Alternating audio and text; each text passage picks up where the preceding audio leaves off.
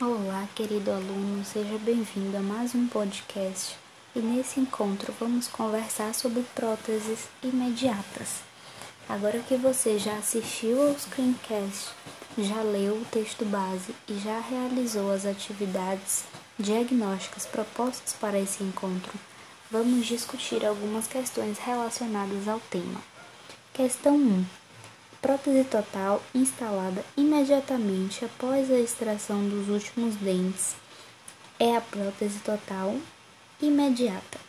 Segundo o glossário de termos protéticos, ele define como prótese imediata uma prótese confeccionada para ser instalada imediatamente após a exodontia dos últimos dentes remanescentes naturais do paciente. Então, a alternativa correta, letra D. Questão 2.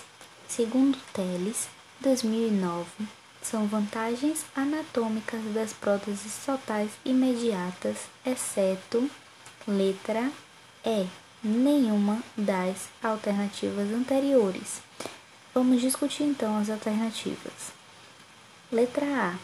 Impede a perda imediata da dimensão vertical. Sim, essa é uma das grandes vantagens da prótese total imediata é a reabilitação, possibilitando a manutenção da dimensão vertical, inclusive essa dimensão vertical pode ser mantida da forma exata em que ela era antigamente, antes das extrações dentárias. Letra B. Minimiza as alterações na ATM. Verdadeiro.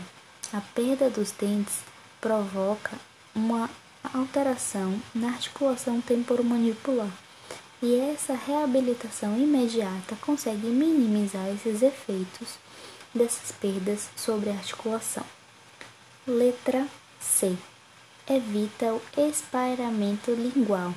Sim, verdadeiro, porque à medida que os dentes são extraídos, tanto a bochecha quanto o lábio, que antes eles tinham um, um, um stop, vamos dizer assim, com o dente, eles tinham um anteparo do dente para garantir a sua posição dentro da boca, eles passam a não ter mais esse controle. Então eles acabam tomando o espaço que era do dente. E quando vem uma nova reabilitação, se essa não for feita de forma imediata, há necessidade de às vezes uma reeducação e reposicionamento tanto do lábio quanto da língua e da bochecha. Letra D elimina a humilhação do paciente que sofre ao se apresentar sem dentes. Verdadeiro. Uma das principais vantagens psicológicas do paciente é que o mesmo não vai estar em momento algum sem dentes.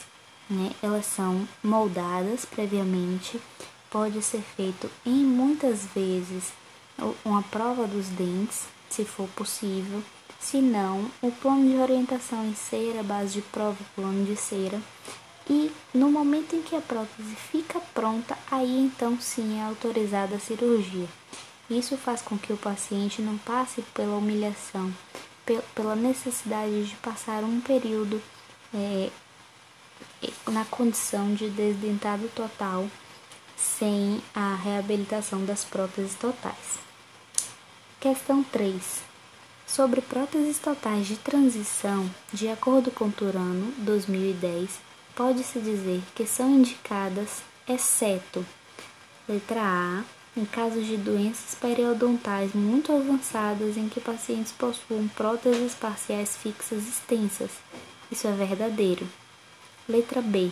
Paciente que, embora possuindo alguns dentes anteriores, com a maioria da exodontia dos dentes posteriores não sobrarão elementos que tenham a capacidade de suprir a aparência estética, verdadeiro, tanto estética quanto funcional.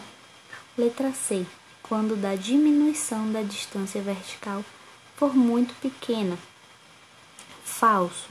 Mesmo que a perda da dimensão seja pequena, pois haviam dentes pequenos remanescentes ali, ela é de extrema importância que seja feita no momento da, da extração e é uma das principais indicações dessas próteses. Letra D.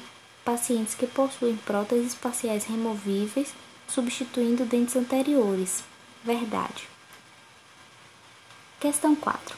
Um paciente idoso foi submetido a exodontias múltiplas e instalação de prótese total imediata. Nesse caso, a conduta correta quanto à higienização das próteses nas primeiras 24 horas é: letra E, fazer o bochecho sem remover a prótese. Por quê?